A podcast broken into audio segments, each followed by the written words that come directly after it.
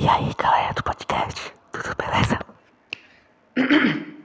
Cleilson aqui, e seja bem-vindo a mais um episódio aqui do podcast, né, gente? Cara, tu percebeu que nesses dias agora, dessa semana, eu fui lá no meu canal e publiquei um vídeo, que é a parte 2 de todos os filmes da Marvel em ordem cronológica. E, cara, por que não trazer aqui pro podcast como eu trouxe naquela vez? Que se não me engano é o episódio 5 ou 6 por aí que eu trouxe os filmes da Marvel em ordem cronológica. Só que o porém, gente, eu vou abordar claramente alguns filmes que eu falo no vídeo e vou abordar mais alguns daqui, como fiz no vídeo anterior, que eu falei do Vingadores 1 como extra. Nesse aqui eu tenho mais ou menos uns dois extras.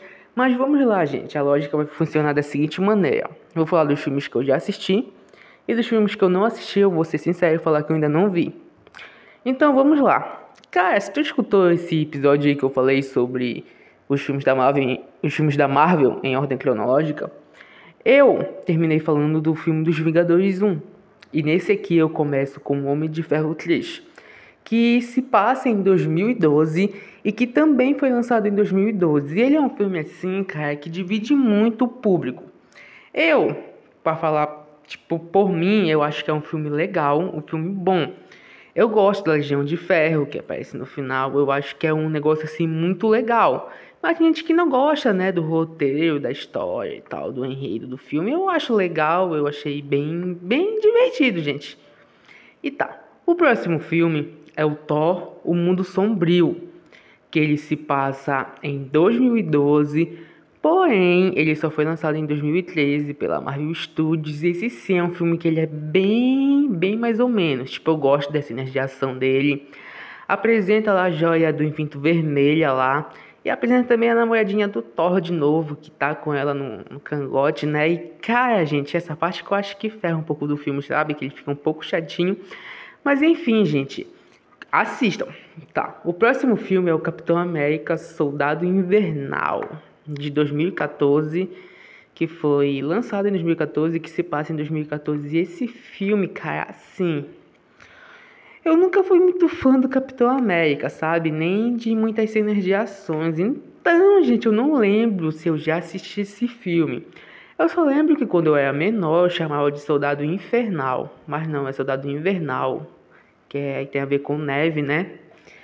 Enfim, gente, eu não assisti esse filme. Se eu assisti, eu não lembro. Eu sei que tem a Viúva Negra na capa, eu lembro malmente dela.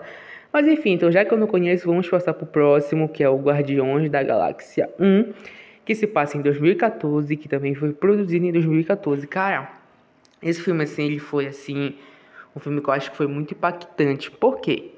Porque ele pega um grupo de heróis muito improváveis, Groot, Gamora, Hackett Raccoon, Senhor das Estrelas lá e o Fortão que grita. E ele junta esse grupo de heróis improváveis e dá muito certo. É uma química entre os personagens que é muito bom, gente. Nesse primeiro filme, assim, a história dele eu acho muito top. Que é apresentada a joia roxa do infinito lá, né? Do Thanos. Do Thanos não, joia do, do infinito. E é apresentado aquele vilão e toda a história dele, principalmente do Capitão Quill lá com o pai dele lá que ele é um terráqueo. E, cara, mano, tudo nesse, nesse filme é bom, a trilha sonora, a interação dos personagens, cara, esse filme ele é muito, muito, muito legalzinho mesmo. Então, logo em sequência, na ordem cronológica, temos o Guardiões da Galáxia 2, que se passa em 2017 e que também foi pro... Não, não, não, não, minto, minto, gente, foi mal, foi mal, foi mal, foi mal, foi mal, foi mal, desculpa, desculpa ele se passa em 2014 e foi produzido em 2017. E assim, cara, esse filme ele divide muito também o público e também ele me divide, porque assim, gente, eu acho legal tal aparecer o pai do Capitão Quill, só que pô, o fato dele ser um planeta eu já acho assim muito viajado, sabe? O fato dele ter que devorar os filhos dele pra ele ter a energia, a energia vital dele voltada e tal. Aí eu me pergunto, gente, cadê os heróis dos outros mundos pra parar essa ameaça, mano, que, devora, que ficava devorando crianças? E cara, isso é muito escroto, mano. Mas o que salva esse filme é o final dele, da homenagem lá do pai do Capitão Quill, de criação lá, o azulzinho que assobia. Eu acho que o final salva muito, que é aquela cena muito emocionante, cara, da morte dele. e seguindo, gente, eu vou falar do último filme que eu falei no vídeo, que foi o Vingadores, a Era de Ultron, que foi produzido em 2015 e que também se passa em 2015. E assim, esse filme eu achava que ele tipo, tinha muito potencial, tá ligado? Ele não é um filme ruim, mas pelo fato de não ser uma Era de Ultron, ele acaba sendo ruim, porque o nome diz Era de Ultron. Só que, sei lá, mano, tem o que? O Ultron por um mês, umas semanas vivo. Cara, assim, mano, o Ultron surgiu com uma ideia. Tony Stark tinha uma ideia de colocar uma armadura em volta ao, do mundo e também tinha, tinha a ideia de colocar uma inteligência artificial numa armadura. Sendo que ele já tinha o que? O Sexta-feira, o Jarvis, o Visão.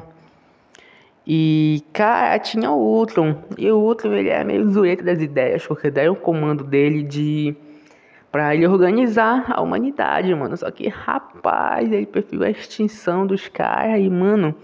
O negócio foi muito doido, é uma inteligência artificial muito, muito pra frente, assim, mano, e quase que ferrou com o universo todinho. Esse filme tem a aparição da Feiticeira Escarlate, que é a Wanda, e do Mercúrio, que é o Pietro. o Pietro morre no primeiro filme que ele aparece da Marvel, que no outro filme do X-Men. Ai, por que Mercúrio? Mas enfim, gente, é um filme que eu posso recomendar ele que eu achei que me diverti. Seguindo aqui a lista, temos O Homem-Formiga de 2015 que foi um filme que, sinceramente, eu ainda não assisti até hoje, gente. Por que eu não assisti esse filme, mano? Eu já vi o trailer dele, cara, o CGI parece ser muito bom. Eu não sei. Eu era uma criança, um pouco criança na época, e um herói que se chamava Formiga não tinha me atraído muito, mas sei lá. O Paulo já assistiu e ele falou que ele era muito legal. Seguindo, nós temos o último filme desse podcast de hoje que é o Capitão América Guerra Civil de 2016. E meu Deus, que filme, mano.